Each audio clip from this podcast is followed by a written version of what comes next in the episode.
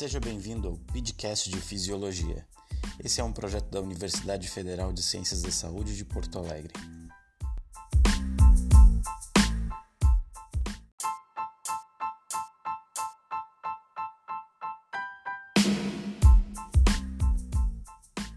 Esse projeto é orientado pelas professoras doutora Lucila Gutierrez e Marilene Poroski. São professoras de Fisiologia da Universidade.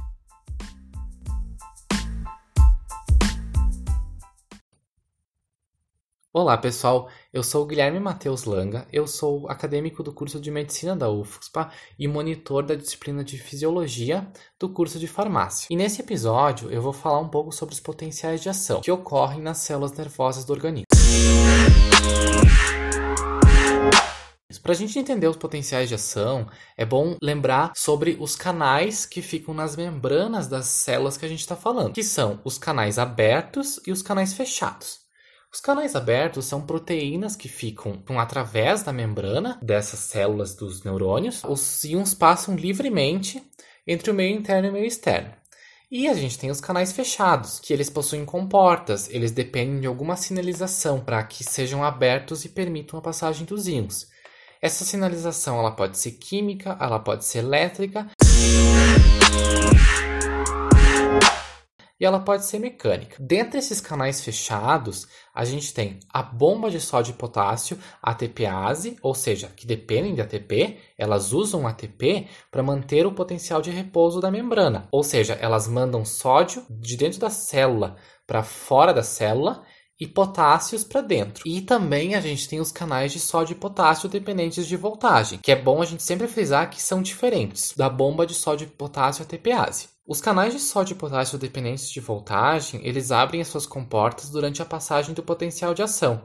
Isso permite, então, a passagem dos íons por difusão simples, já que tem um gradiente de concentração em que a bomba de sódio e potássio está o tempo todo trabalhando para tentar manter. Ou seja, a bomba de sódio e potássio ela está sempre tentando reparar a igualdade de concentração que os canais de sódio e potássio permitem.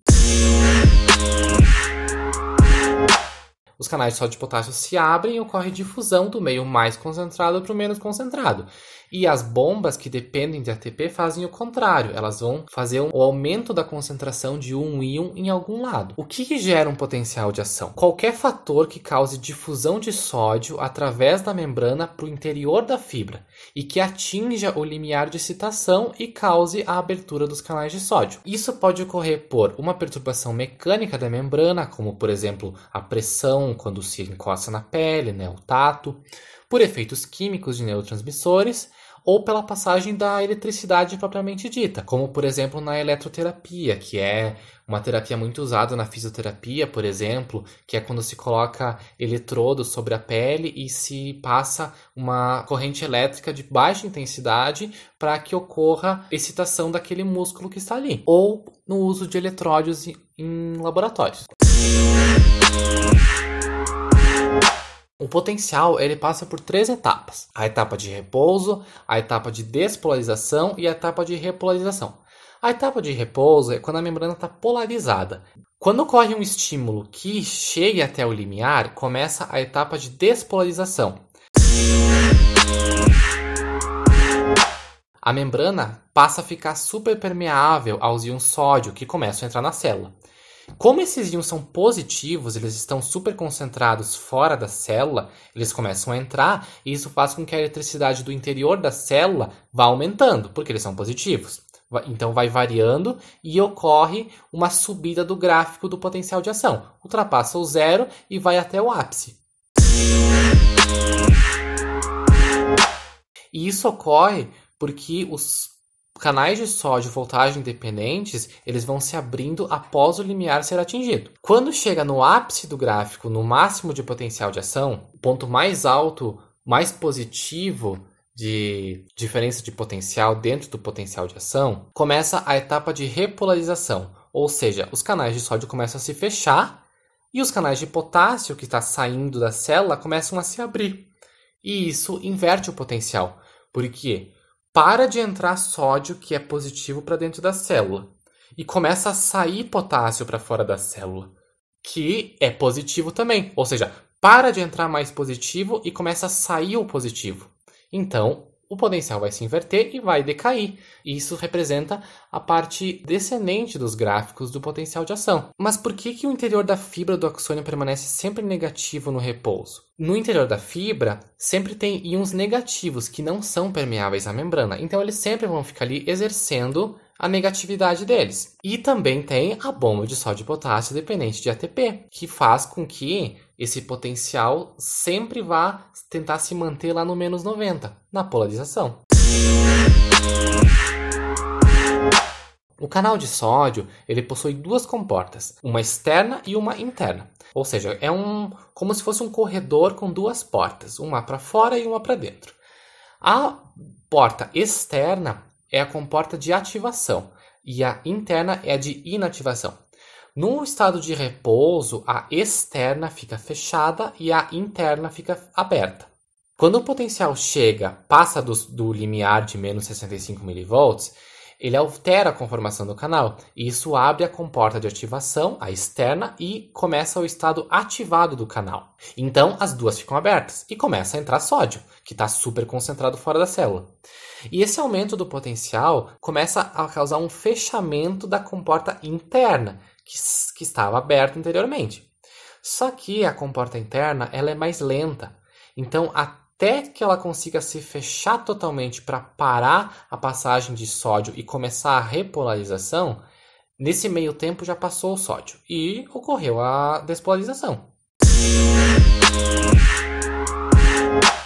O canal de potássio ele permanece sempre fechado no estado de repouso e ele se abre lentamente conforme a voltagem do potencial vai aumentando. E isso começa a permitir a saída de potássio. E é essa diferença de velocidade entre os canais de sódio e o de potássio que causa todo esse fenômeno do potencial de ação. Porque o potássio ele demora mais para se abrir, para poder começar a sair potássio para o exterior. E a abertura total desse canal só ocorre quando o canal de sódio começa a se fechar. Isso auxilia a repolarização. Então, o potencial de ação ele inicia com estímulos que vão se somando. Se qualquer evento, como a pressão dos botões sensitivos da pele, por exemplo, gerar uma variação do potencial de membrana do menos 90 em direção ao zero, vai ocorrer uma abertura desses canais e isso vai variando o potencial. Quando o potencial começa em algum ponto do neurônio, esse potencial ele trafega em todas as direções a partir do estímulo, até que toda a membrana daquela célula tenha sido despolarizada. Isso, no caso, sempre ocorre se o limiar for atingido, que é o princípio do tudo ou nada. Alguns estímulos não conseguem fazer com que o potencial vá até o limiar. Por exemplo, quando um mosquito pousa sobre a pele e a gente não sente. E essa transmissão em todas as direções que ocorre depois do início do potencial de ação em um ponto do, da célula é o que a gente chama do famoso impulso nervoso. Os neurônios, eles têm íons suficientes no axoplasma deles para que se possa conduzir até 50 milhões de impulsos. E esse número varia conforme o diâmetro da fibra nervosa. Mas é um número limitado. É grande, mas é limitado. Então, é necessária sempre a reposição dos íons para que se restabeleça o potencial de repouso, feita pela bomba de sódio e potássio dependente de ATP. Mas alguns tecidos do corpo, eles são um pouco diferentes. Eles conseguem se manter por mais tempo a contração. Isso ocorre nas fibras nervosas do coração, aquelas fibras da condução cardíaca, o nó do sino atrial, nó do átrio ventricular, fibras de Purkinje, alguns músculos lisos e outros neurônios do sistema nervoso central. Por exemplo, as fibras do bulbo que mantém a ventilação, o sistema nervoso entérico que mantém a peristalse. Esses tecidos, eles possuem descargas rítmicas autoinduzidas para manter a contração de forma rítmica. Ou seja, é isso que mantém os batimentos cardíacos, o peristaltismo e os movimentos respiratórios no seu ritmo basal. Isso ocorre porque nesses tecidos ocorre um platô dentro do potencial de ação deles. Além dos canais de sódio e potássio, há outros canais importantes para esse caso, como os canais de cálcio. Nos neurônios cardíacos, a membrana ela não se repolariza imediatamente. Quando ocorre a despolarização e atinge o ápice do gráfico do potencial de ação, ocorre um platô, ou seja, o potencial se mantém lá em cima por um tempo maior que ocorre nas outras fibras, para que só depois ocorra a repolarização. E isso aumenta o tempo da contração muscular. Isso ocorre porque os canais de sódio voltagem independentes causam um aumento da, voltagem, da voltagem rapidamente. E os canais de cálcio, eles são mais lentos, ou seja, cálcio ele também é positivo, igual o sódio. Só que o sódio ele passa rapidamente para o interior da fibra. O cálcio não. O cálcio é mais devagar. Então ele consegue manter o potencial lá em cima. Além disso, ocorre a abertura dos chamados canais de Fanny. Eles são grandes canais de sódio que permitem também a passagem de potássio. Eles são voltagem independentes e eles colocam o potássio para fora para auxiliar a repolarização. E esses canais de Fanny, eles são mais lentos, então isso lentifica ainda mais o processo de repolarização e aumenta o platô. A membrana desses tecidos especiais, no estado de repouso, precisam ser mais permeável ao sódio e cálcio. Depois da repolarização, ocorre um novo potencial de forma espontânea, e é isso que causa a ritmicidade. Quando está chegando no final de um potencial de ação, a membrana desses tecidos fica muito permeável ao potássio. Então, saindo muito potássio rapidamente, o interior da fibra fica mais negativo ainda que o normal. Ocorre uma hiperpolarização. Isso vai impedir que ocorra uma nova excitação naquele momento. Mas a condutância do potássio vai caindo e a, essa hiperpolarização ela vai se freando. E aí permite uma nova despolarização, atingindo o limiar e ocorrendo uma nova descarga, sempre de forma rítmica. Outro ponto importante que interfere na velocidade da condução do impulso nervoso é a presença de mielina nas células nervosas.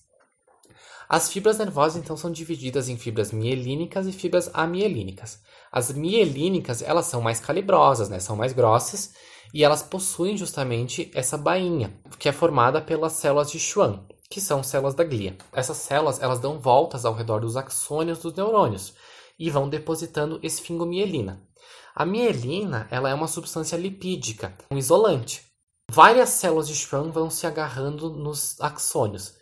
Só que entre elas ficam lacunas, e essas lacunas são os nodos de Ranvier. E nesses nodos, os íons fluem 5 mil vezes mais facilmente do que onde tem a mielina. Então ocorre a condução saltatória do impulso. O impulso ele vai saltando de nodo a nodo, pulando as bainhas de mielina, porque eles conseguem ser conduzidos pelo meio extracelular e intracelular, ao invés de passar direto pela membrana. Isso faz com que a velocidade do sinal consiga chegar até 100 metros por segundo. E também poupa toda a energia que teria que ser gasta pelas bombas de sódio e potássio para manter as concentrações iônicas nos espaços onde há a bainha de mielina.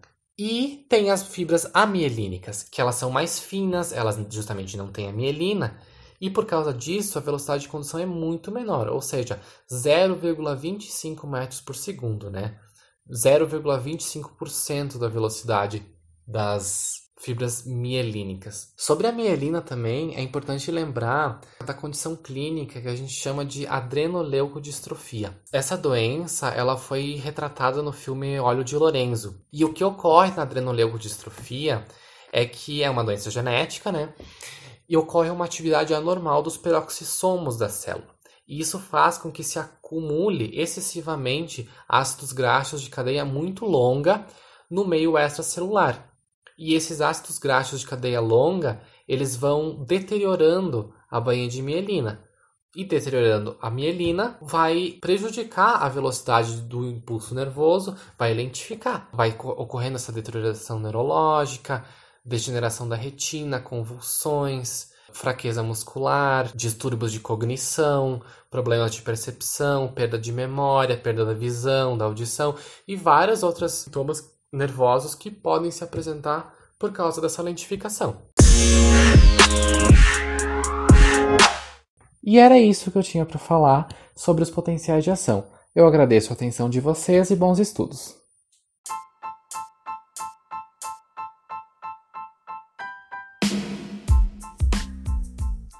Lembramos que esse episódio foi baseado em duas grandes referências dentro da fisiologia. A primeira é o Tratado de Fisiologia, do Guyton, e a segunda é a Fisiologia Humana, uma abordagem integrada, da Silverthorne. Caso você tenha alguma dúvida, entre em contato conosco. Ou então você pode acessar mais materiais e informações no site pidefisiologiaufxpa.wixsite.com/educação. Tudo junto e sempre. Muito obrigado e até a próxima semana.